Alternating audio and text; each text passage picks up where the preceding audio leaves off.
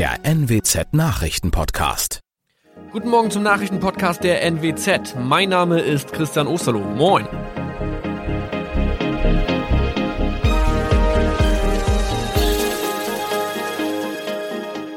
Und das sind unsere regionalen Nachrichten am Morgen. Die Grünen wollen Moorstraße in Oldenburg umbenennen. Viereinhalb Jahre Gefängnis für Falschgoldhandel. Und Landkreis Kloppenburg meldet ersten Omikron-Fall. Der Name Moorstraße könnte laut den Oldenburger Grünen rassistisch aufgefasst werden. Deshalb fordern diese eine Umbenennung. Die Straße wurde allerdings nach Hermann Moor benannt, einem der ersten Siedler in der Gegend. Um Missverständnisse auszuschließen, beantragen die Grünen eine Änderung in Hermann Moor Straße. Dann müssten alle Anwohner ihre neue Adresse in ihren Pässen angleichen. Außerdem müssten Polizei, Feuerwehr, Rettungsdienste und Anbieter von Navigationssystemen informiert werden. Die Stadtverwaltung schlug vor, ein Zusatzschild mit Informationen zur Person Hermann Mohr anzubringen. So könne man alle Irritationen beseitigen. Tobias G. musste wegen dem Verkauf von Falschgold am Mittwoch vor das Landgericht Oldenburg. Nachdem der Schortenser bereits im Mai zu einer Freiheitsstrafe von mehr als drei Jahren in Jever verurteilt wurde, betrieb er seinen Handel auf eBay Kleinanzeigen weiter. Das wog bei der Verhandlung schwer auf. Der 27-Jährige schrieb in die Inseratsüberschrift das Wort plated, was so viel bedeutet wie überzogene und nur vergoldete Ware. Da im weiteren Anzeigentext aber die Rede von einem Reinheitsgrad war und die abgebildeten Goldbarren eine Seriennummer trugen, handelt es sich hierbei um eine Täuschung. Tobias G. wurde zu viereinhalb Jahren Haft verurteilt. Ein weiterer Fall der neuen Omikron-Variante ist am Mittwoch im Nordwesten bekannt geworden. Der Kreis Kloppenburg bestätigt, dass eine Frau bei ihrer Rückreise aus Südafrika am Hamburger Flughafen positiv getestet wurde. Sie befindet sich weiterhin in Hamburg in Quarantäne. Da die Frau im Landkreis Kloppenburg lebt, sei auch das Gesundheitsamt Kloppenburg für diesen Fall zuständig. Zuvor gab es bereits bestätigte Omikron-Fälle in der Wesermarsch und im Kreis Leer. Das waren unsere Nachrichten aus der Region. Weitere aktuelle News aus dem Nordwesten finden Sie wie immer auf NWZ Online. Und Aktuelles aus Deutschland und der Welt hören Sie jetzt von unseren Kollegen aus Berlin. Vielen Dank und schönen guten Morgen. Ich bin Maja Däne und das sind heute unsere Themen aus Deutschland und der Welt. Vor dem Corona-Gipfel am Dienstag Diskussion um FFP2-Masken, Homeoffice und Ausgangssperren. Besserer Schutz vor Infektionen. In Bayern ist das Tragen von FFP2-Masken ab sofort Pflicht. Und Entlastung für Eltern. Bundesrat soll heute den Weg freimachen für mehr Kinderkrankentage. Die neue Woche startet, wie die alte aufgehört hat, mit weiteren Diskussionen um schärfere Corona-Maßnahmen. Trotz der monatelangen Einschränkungen sinken die Corona-Zahlen in Deutschland ja weiterhin kaum und außerdem drohen jetzt neue Gefahren durch die hoch ansteckenden Virusmutationen.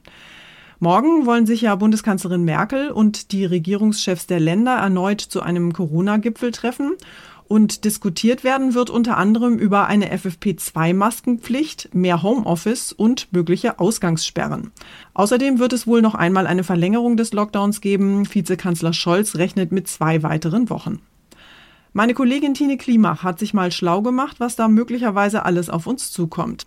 Tine, vielleicht noch mal kurz zum Thema Impfen. Da gibt es ja jetzt einen neuen Streit um Vorteile für Geimpfte. Außenminister Heiko Maas hatte am Wochenende gefordert, geimpften Menschen den Besuch von Restaurants oder Kinos zu erlauben.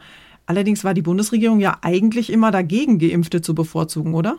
Genau, denn bis jetzt ist noch nicht klar, ob jemand, der geimpft ist, andere anstecken kann. Deshalb keine Vorteile für Geimpfte, sagt die Bundesregierung. Heiko Maas findet aber, wenn erstmal nur Geimpfte im Restaurant oder Kino sind, können sie sich nicht mehr gegenseitig gefährden. Aber wie soll das aussehen? Kriegt dann jeder einen Impfpass, den er dann vorzeigen muss? Bundesinnenminister Seehofer hat vorher schon gewarnt, dass dadurch die Gesellschaft gespalten werden könnte. Heiko Maas sieht das nicht so. Er sagt, auch wenn das erstmal zu Ungleichheiten führen würde, solange es dafür einen sachlichen Grund gibt, ist das verfassungsrechtlich vertretbar. Beim Corona-Gipfel morgen wird es allerdings wohl eher um andere Themen gehen, um Ausgangssperren zum Beispiel und um eine FFP2-Maskenpflicht. Die FDP vermutet ja, dass ein neuer Mega-Lockdown bereits beschlossene Sache ist. Die FDP will dabei mitreden, denn sie befürchtet, dass ein Mega-Lockdown schon längst hinter verschlossenen Türen beschlossen wurde. Die Bundeskanzlerin sollte das Parlament und die Öffentlichkeit vor den Gesprächen mit den Ministerpräsidenten umgehend informieren, sagte FDP-Chef Christian Lindner. Vor dem Bund-Länder-Treffen wird über härtere Maßnahmen diskutiert, um die Pandemie in den Griff zu bekommen. Sorgen bereitet vor allem, dass das mutierte Virus, was hoch ansteckend ist, sich immer weiter ausbreitet. Diskutiert wird zum Beispiel über nächtliche Ausgangssperren, über eine Pflicht zum Tragen von FFP2-Masken sowie über Möglichkeiten, die Betriebe zu mehr Homeoffice-Angeboten zu bewegen. Dankeschön, Tine. Wir haben es ja gerade gehört, die Diskussion um weitere Verschärfungen im Kampf gegen Corona geht in eine neue Runde. Und eine der möglichen neuen Maßnahmen könnte eine FFP2-Maskenpflicht sein. Denn diese speziellen Atemschutzmasken bieten einfach mehr Schutz vor Infektionen. In Bayern ist es ab heute bereits soweit. Ohne FFP2-Maske geht dort ab sofort fast gar nichts mehr. Mit der neuen Verordnung will Ministerpräsident Söder die Zahl der Corona-Neuinfektionen senken. Er sagt, mit den Alltagsmasken hat das bisher nicht geklappt. Zu Beginn der Pandemie waren die FFP2-Masken noch knapp. Das ist laut Söder jetzt aber vorbei. Sie seien ausreichend vorhanden. Und die Zeit der Wucherpreise ist demnach auch vorbei. Die Masken sind meistens im Mehrfachpack, runtergerechnet für etwa zwei bis drei Euro pro Stück erhältlich. Für Bedürftige sollen insgesamt voraussichtlich 2,5 Millionen Millionen Masken bereitgestellt werden. Julia Walter, München. Wegen der Corona-Krise sind in Deutschland ja seit Wochen Kitas und Schulen dicht oder sie bieten nur noch Notfallbetreuung an. Und das macht natürlich vielen berufstätigen Eltern ganz schön zu schaffen. Damit Mütter und Väter jüngerer Kinder zu Hause bleiben können, sollen sie jetzt zusätzliche Kinderkrankentage bekommen. Der Bundesrat kommt heute Nachmittag zu einer Sondersitzung zusammen, um eine Verdoppelung der Kinderkrankentage zu beschließen. Die Regelung soll dann rückwirkend zum 5. Januar in Kraft treten. Die Höhe des Kinderkrankengeldes hängt vom Einkommen ab. Es gilt eine Höchstgrenze von knapp 113 Euro am Tag. Wer wegen des Lockdowns darauf zugreift, braucht nicht wie sonst eine Krankschreibung vom Arzt, sondern eine Bescheinigung von der geschlossenen Schule oder Kita. Viele fragen sich, was muss da draufstehen? Mustervorlagen im Internet sollen helfen beim Suchen, aber aufpassen, nicht auf einer unseriösen Seite zu landen. Anspruch gibt es für Kinder unter zwölf Jahren, auch dann, wenn ein Elternteil im Homeoffice arbeiten kann, das mit der Kinderbetreuung aber nicht vereinbar ist. Jan-Henner Reitze, Berlin. Und wir schauen noch nach Russland. Sie erinnern sich ja sicher noch an den Giftanschlag auf den prominenten Kreml-Kritiker Alexei Nawalny im vergangenen Jahr. Nawalny war von Ärzten in der Berliner Charité behandelt und gerettet worden und jetzt ist er in seine Heimat zurückgekehrt. Allerdings wurde er kurz nach seiner Landung in Moskau sofort festgenommen und sitzt jetzt erstmal in U-Haft. Nawalnys Verhaftung wurde international sofort scharf kritisiert. EU-Ratschef Michel und die US-Regierung haben seine sofortige Freilassung gefordert. Und Vizekanzler Olaf Scholz hat die Festnahme als rechtswidrig bezeichnet. Diesem Mann ist Unrecht geschehen, es ist ein Mordanschlag auf ihn verübt worden und er müsste vom Staat eigentlich beschützt und nicht verhaftet werden, sagt Scholz. Für den Kreml-Gegner kommt die Festnahme kurz nach seiner Rückkehr nach Moskau nicht überraschend. Dabei betonte Nawalny, dass er nach dem Mordanschlag mit dem Nervengift Novichok auf alles gefasst sei. Und er machte deutlich, dass er keine Angst habe vor Kreml-Chef Putin. Nawalnys Team bescheinigte dem Kreml nun panisches und hysterisches Agieren. Nur so seien die vielen Festnahmen von Aktivisten, die Umleitung von Nawalnys Flugzeug auf einen anderen Flughafen in Moskau und die Inhaftierung des Oppositionsführers zu erklären. Ulf Mauder, Moskau. Unser Tipp des Tages heute für alle Maskenträger. Wir haben ja in den Nachrichten schon darüber berichtet, in Bayern reicht eine bunte Stoffmaske oder ein vors Gesicht gezogener Schal ab heute nicht mehr aus. Wer Bus oder Bahn fahren muss oder einkaufen will, muss eine FFP2-Maske tragen.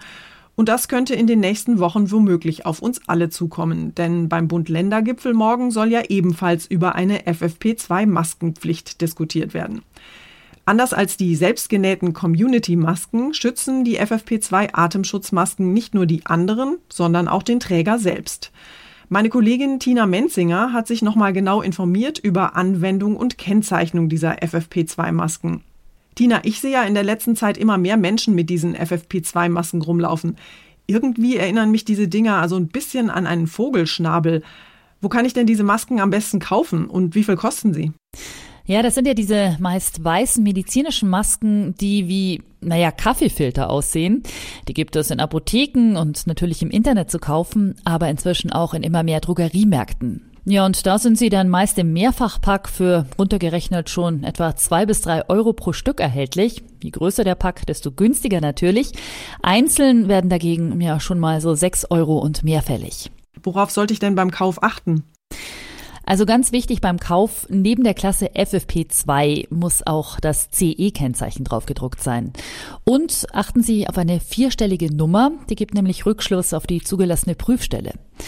Zudem sollte auf der Maske ein Herstellername oder eine Marke abgedruckt sein. Aber Sie können auch ganz einfach direkt beim Verkäufer, also im Markt oder im Internetshop, nach Auskunft fragen.